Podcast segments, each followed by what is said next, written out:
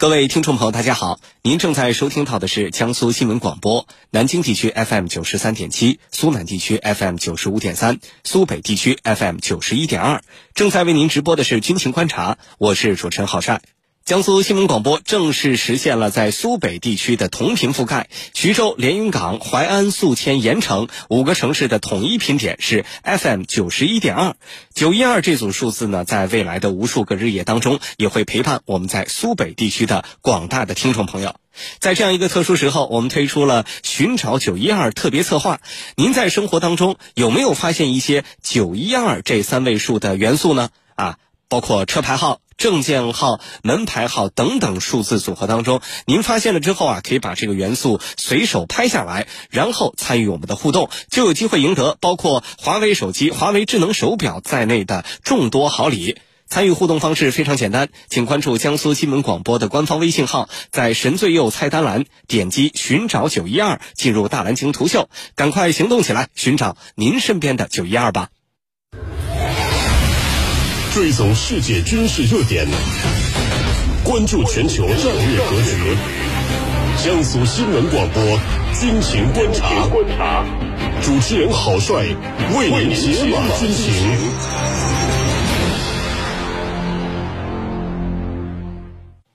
那么今天的军情观察，我们将会关注到的主要内容是。韩国计划成立应对核武器和大规模杀伤性武器的部门。韩国此举有哪些目的？朝鲜无人机越界事件持续发酵，尹锡悦怒斥韩国军方应对不力。韩军的反无人机能力到底出了什么问题？朝韩双方近期为什么摩擦不断？军情观察为您详细解读。今天节目我们邀请到的两位军事评论员分别是军事专家陈汉平和军事专家袁周。军民朋友们，大家好，我是陈汉平。军民朋友们，大家好，我是袁周。首先来关注第一条军情热点。据央视军事报道，十二月二十七号，韩国联合参谋本部表示，韩方将于二零二三年一月初成立核武器与大规模杀伤性武器应对本部，以遏制和应对朝方的相关威胁，还将执行综合运用网络、电磁、太空战力的任务。那么，韩国为什么要成立这样的一个新部门呢？接下来我们一起关注。袁教授，首先呢，请您为我们分析一下韩国这个所谓的核武器与大规模杀伤性武器应对本部到底是一个什么样的新设立的部门呢？韩国为什么要成立它？好的，这个所谓的核武器与大规模杀伤性武器应对本部是韩国下个月要成立的一个新的军事指挥机构。那么这个机构呢，是在韩国军队联合参谋本部战略企划本部麾下的核武器与大规模杀伤性武器应对中心的基础上扩建而来的，将负责遏制和应对朝鲜使用核武和大规模杀伤性武器。那么还将执行综合运用网络、电磁、太空战力的任务。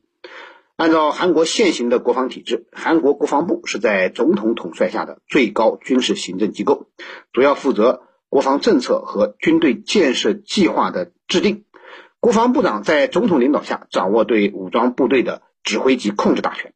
那么，国防部办事机构呢，就是国防参谋本部，下设有四个本部和五个直属室。那么，四个本部呢，分别是战略企划、作战、情报及支援；五个直属室分别是民事心理战室、指挥统治室、战略态势室、秘书室及军事研究室。那么这次扩编的核武器与大规模杀伤性武器应对中心就属于联合参谋本部下属的战略企划本部。扩编升格之后呢，呃，韩国的联合参谋本部就下属了五个本部。而韩国之所以会在联合参谋本部中增设这么一个核武器与大规模杀伤性武器应对本部，其主要的目的呢，我觉得有两个方面。一方面呢，是要强化韩国军队应对核武器和大规模杀伤性武器的能力。并有效遏制、反制朝鲜的核岛威胁。那么另一个方面呢，则是韩国总统尹锡悦在竞选时承诺组建韩国的战略司令部，为之创造条件。呃，尹锡悦在竞选纲领中呢，许诺要组建韩军的战略司令部。那么这个所谓的韩军的战略司令部，实则就是统筹负责韩国的韩国型三轴武装力量体系。那么分别是韩国型的导弹防御系统、杀伤链系统以及大规模打击报复作战计划的指挥机构。那么韩国联合参谋本部今年十月份在国侦监察报告中汇报了，呃，扩编核武器与大规模杀伤性武器应对中心为应对本部的这个计划，并且表示啊，将以此为基础，强化韩国型三着体系的主管部门，优化运营管理。所以这些种种迹象就表明，韩国正在加大推进战略司令部的组建工作。而这个核武器与大规模杀伤性武器应对本部，在很大程度上为战略司令部的组建奠定了一个比较好的组织基础。而且，随着韩国核武器与大规模杀伤性武器应对本部权力的不断强化，韩国还可以实质性的掌握韩国军队的作战指挥权，使得韩国军队在作战指挥上受制于美军的情况得到有效的改善。这也是尹锡悦要新建这个本部并推动战略司令部建设的一个重要原因。主持人，好，谢谢袁教授的分析。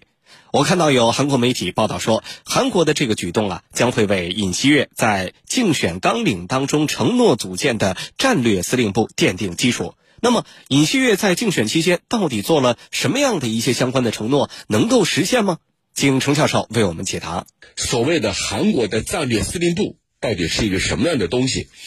他是负责统筹韩国型的三轴体系，分别负责韩国型的导弹防御系统、杀伤链系统以及大规模打击报复作战计划的指挥机构。这是尹锡悦在竞选期间做出的承诺，就是要未来成立一个所谓的战略司令部。那么讲到这儿，呃，我们居民们肯定还想了解。尹锡悦在竞选期间，或者在这个宣誓就职的那天，他做出了哪些承诺呢？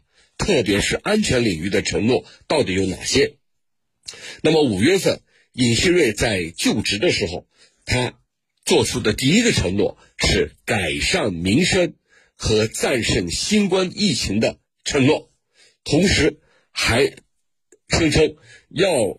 为把韩国打造成一个有影响力的大国做出努力，他当时说，韩国将成为一个有能力承担责任的大国，这是第一个方面的承诺。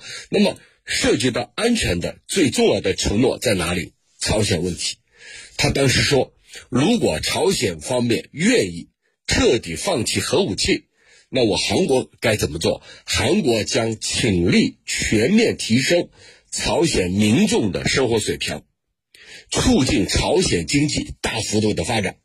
那么尹锡悦当时的这个言论，无疑是历届韩国总统对朝鲜政策的一次巨大的调整和改变。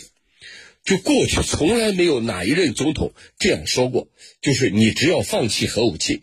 你把你的核武器销毁掉，我负责提升你的民众的经济生活。